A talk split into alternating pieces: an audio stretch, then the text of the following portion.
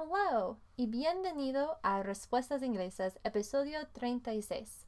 Soy la presentadora Sarah con Language Answers y para el Consejo Cultural de hoy, el último de los Estados Unidos, vamos a discutir tres costumbres únicas de los Estados Unidos, mm, según mi opinión. 1. Cuando se muda y les pide ayuda de sus amigos, es la costumbre de proveer pizza para la comida. Me encanta esta costumbre porque me encanta pizza. ¡Qué rico! 2. Cuando se está enfermo, es un costumbre de comer la sopa de pollo con fideos y beber una bebida como Sprite o ginger ale. Aun cuando no estoy enferma y yo como esta sopa, yo siento muy cómoda y me siento muy como en casa. 3. Cada año, durante la Navidad, nos enviamos cartas de la Navidad a nuestros amigos y familia. Algunas personas solo dicen hola o feliz Navidad o cosas como así, pero otras dicen cómo fue la vida en el año pasado. De toda manera, es una forma de mantenerse en contacto con tus seres queridos. Este evento es muy importante a mí. Entonces, yo y mi esposo cada año enviamos cartas a todos de nuestros seres queridos. Pero ya empezamos con el episodio.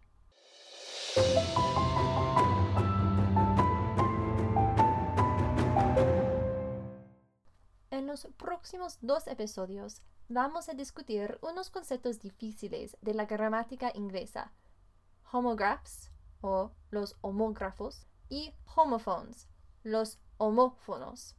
En particular, heteronyms y homonyms. Sin querer queriendo, como dice el chavo del ocho, ¿no? Broma.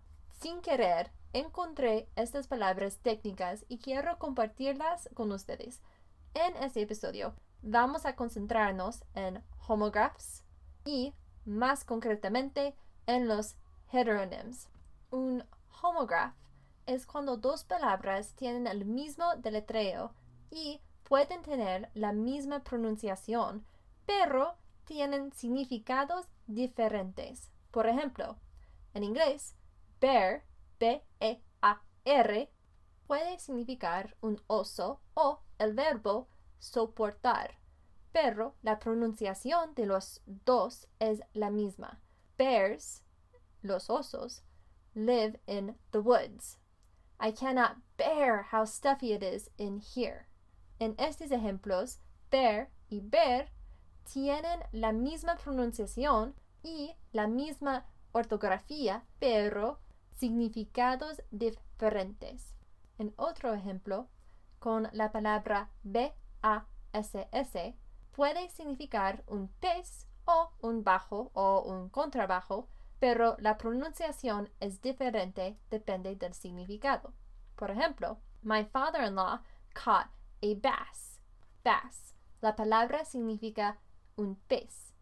Pero my friend plays the bass. Bass significa un bajo o un contrabajo. Hoy quiero concentrarme en los heteronyms. Un heteronym es un tipo específico de homógrafo. Pienso que no hay una traducción auténtica en español porque, según la Real Academia Española, heterónimo es uno dicho de un vocablo que se opone a otro de distinta raíz en algún rasgo morfológico, normalmente el género. O dos, identidad literaria ficticia creada por un autor que le atribuye una biografía y un estilo particular. Pero en inglés, un heteronym es cuando dos palabras tienen el mismo deletreo, pero tienen sonidos y significados diferentes. Entonces, bear y bear, que son homophones, no son heteronyms, pero bass y bass sí son. Quizás no hay el concepto de heteronym en español como hay en inglés. Quizás, después de todo, español es más lógico en su ortografía y su pronunciación que la locura que es inglés. Por favor, dime si sabes de este tipo de heteronym en español o este concepto en español. Pero, siguiendo adelante, aquí hay 10 ejemplos de heteronyms en inglés, donde la pronunciación y el significado dependen del contexto de la situación. Número 1. Se escribe como L-I-V-E, pero la pronunciación es live o live. L-I-V-E. Puede significar el verbo vivir, live, o que algo está en vivo, live. I live in the USA. The show went live at 5 o'clock. Live o live. Número 2. Se escribe R-E-A-D, pero se puede decir read o read. Puede significar el verbo leer, read en el presente, como I read books all the time, o en el pasado. I read a difficult book yesterday. Read y read. Número 3. Se escribe L-E-A-D, pero se puede decir led o lead. Y puede significar el verbo guiar o mandar en el presente, como lead, o el sujeto plomo, led. Por ejemplo, the general gallantly leads his troops. Lead is dangerous to consume. Lead y lead. Número 4. Se escribe B-O-W, pero se puede decir bow o bow. Puede significar el verbo de hacer una reverencia a alguien o inclinarse ante alguien o el acto de la reverencia, bow, o puede significar un arco o un lazo, bow. Por ejemplo, she made a bow to the king. The people bowed to the emperor. My dog does not like to wear bows.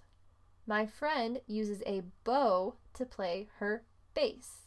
Bow o bow.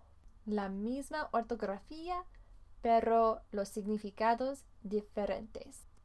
Número 5. Se escribe W-I-N-D y se puede decir wind o wind. Puede significar el viento, wind, o el verbo enrollar algo, wind. Por ejemplo, the wind is very strong today. He always has to wind the clock up on Saturdays. Wind o wind. Número 6 se escribe W-O-U-N-D y se puede decir wound o wound puede significar el pasado de wind, como he always wound the clock up on Saturdays, en vez del presente wind, o W-O-U-N-D puede significar una herida o daño, en general una herida grave. Por ejemplo, his wound was bleeding pretty profusely. Wound. Entonces, wound o wound. Número 7. Se escribe T-E-A-R y se puede decir tear o tear. Puede significar una lágrima, tear, o una rasgadura o el acto de arrancar algo, tear. Por ejemplo, she had tears in her eyes he had a tear in his shirt. They tear up their receipts each month. Tear o tear. Número ocho. Se escribe P-O-L-I-S-H. Y puede decir polish o polish. Puede significar el abrillantador para abrillantar Polish o el idioma polaco. Polish. Por ejemplo, the servants use the polish to polish the banister. Their family speaks Polish, Polish y polish. En inglés, Polish, como el idioma, siempre se escribe en mayúsculas. Polish. Número 9. Se escribe P-R-O-J-E-C-T. Y se puede decir project o project. Puede significar un proyecto, un project, o el verbo proyectar, project. Por ejemplo, in school, students have many projects. They projected the movie onto the screen. Project o project, con el énfasis en la última sílaba. Finalmente, número 10. Se escribe S-E-P-A-R-A-T-E. Y puede, se puede decir separate o separate. Puede significar separar algo, el verbo separate, o algo aparte o suelto, separate. Por ejemplo, please separate your clothing by color for the wash. They gave us separate bags for our candy. Separate or separate. También cuando yo digo esas palabras, yo digo separate. Please separate your clothing by color for the wash. Y separate. They gave us separate bags for our candy. Entonces, cuando yo hablo, no digo, cuando la palabra significa algo aparte o suelto, yo no digo el primer A. They gave us separate bags for our candy. Eso es todo por hoy. Por favor, no olvides consultar las notas del episodio para las notas o los enlaces para los recursos utilizados para este episodio. Este episodio le brindó Language Answers Limited o Limitada. Si está buscando un traductor de español o inglés, o alguien para editar o revisar sus documentos, o le gustaría recibir tutoría, puedes enviarme un correo electrónico a contact at languageanswers.com. Eso es contact arroba languageanswers.com. O puedes visitar mi sitio de web www.languageanswers.com. También puedes enviarme tus preguntas o los temas que te gustarían que yo discutiera en un episodio de podcast. Gracias por escuchar y nos vemos en dos semanas.